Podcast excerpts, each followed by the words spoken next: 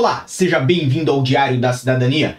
Meu nome é Célio Sauer, eu sou advogado e nós vamos falar ainda sobre NIF, dessa vez sobre o despacho que saiu da Secretaria de Estados dos Assuntos Fiscais aqui em Portugal. Então vamos falar do despacho CEAF número 85 de 2022, que me foi sugerido, me foi informado aqui no YouTube. Então, você que sempre participa aí nos comentários, saiba, eu leio os comentários, eu vejo que você está ali postando e principalmente eu vejo quando você se propõe a ajudar a minha pessoa ou a outras pessoas aqui dentro desse canal, o que me deixa muito feliz. Mas o meu assunto hoje é outro, o meu assunto é esse aqui que está na tela de vocês.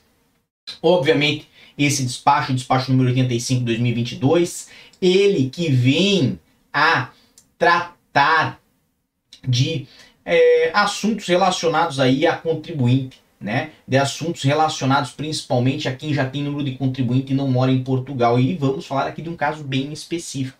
Então, ele tem aqui uma série de considerações.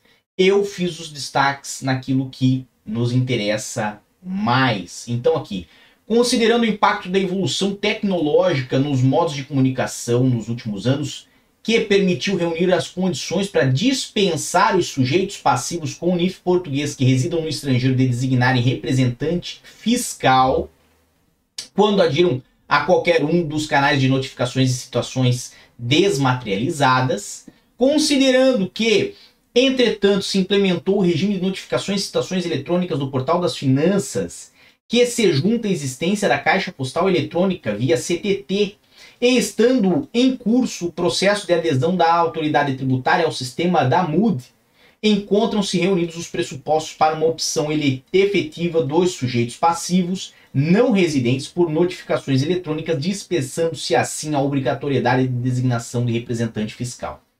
Considerando ainda não ser obrigatória a nomeação de representante fiscal por parte dos contribuintes que não sejam sujeitos de uma relação jurídico-tributária em Portugal, este último ponto aqui que eu trouxe para vocês aí há uns dois ou três dias um vídeo tratando de quem seriam as pessoas que não têm essa relação jurídico-tributária. Aqui ele repete mais um pouco, tá bem? Traz, né, considerando-se como tal designadamente aqueles que não sejam proprietários de um veículo, de um imóvel registrado situado em território nacional, que não celebraram um contrato de trabalho em território português e não exerçam uma atividade por conta própria em território português, considerando tudo que antecede determina o seguinte: a designação de representante fiscal em alternativa à adesão ao regime de notificações e situações eletrônicas no Portal das Finanças ou a Caixa Postal Eletrônica pode ser realizada até 31 de dezembro de 2022 por parte dos sujeitos passivos que se encontram registrados na base de dados da autoridade tributária e possuem morada no Reino Unido nos termos legais. Até 31 de dezembro de 2022 mantém-se o endereçamento atual para o Reino Unido, para os casos em que não foi nomeado representante fiscal ou não tenha havido adesão a uma das modalidades de notificações situações desmaterializadas referidas no número anterior. Obviamente, temos aqui a não aplicabilidade do número 1 a quem tem atividade independente aberta, certo? E caso exista relação jurídica tributária em Portugal, neste caso sendo obrigatória a nomeação de representante fiscal ou adesão de uma das modalidades de notificações e citações desmaterializadas referidas no número 1, de acordo com o legalmente estabelecido. Faz também aí a revogação de um despacho de 30 de abril, certo? Da mesma área de competência. E isso aqui é datado dia 8 de junho de 2022, foi assinado pelo secretário de Estado de Assuntos Fiscais, Dr. Antônio Mendonça Mendes.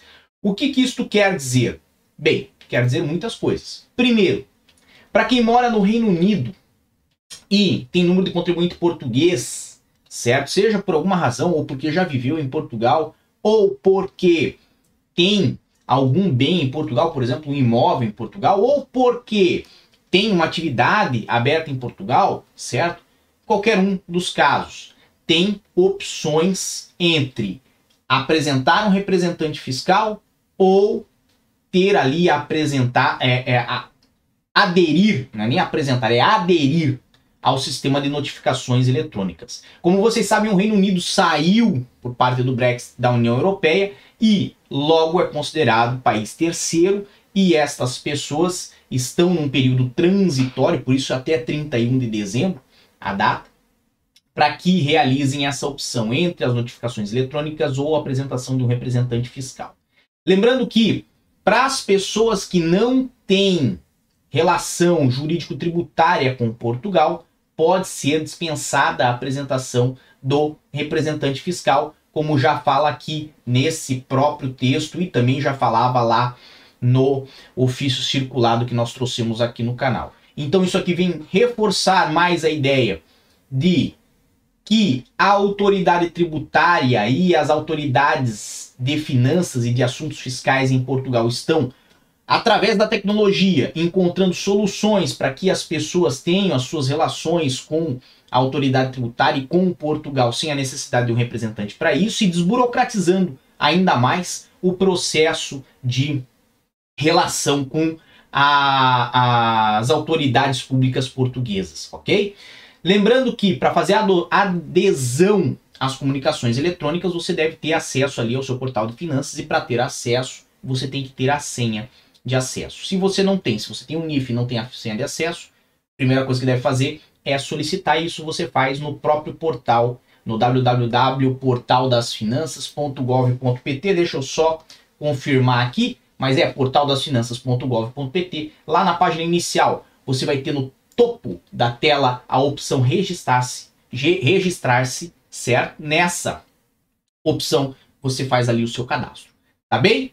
Espero que essa informação, que foi muito boa, saiu agora no dia 8 de junho, então também é coisa fresquinha que está aqui no canal. Espero que isso possa ajudar outras pessoas e possa ajudar você também, tá bom? Um grande abraço a todos, muita força e boa sorte. Por enquanto é só e tchau.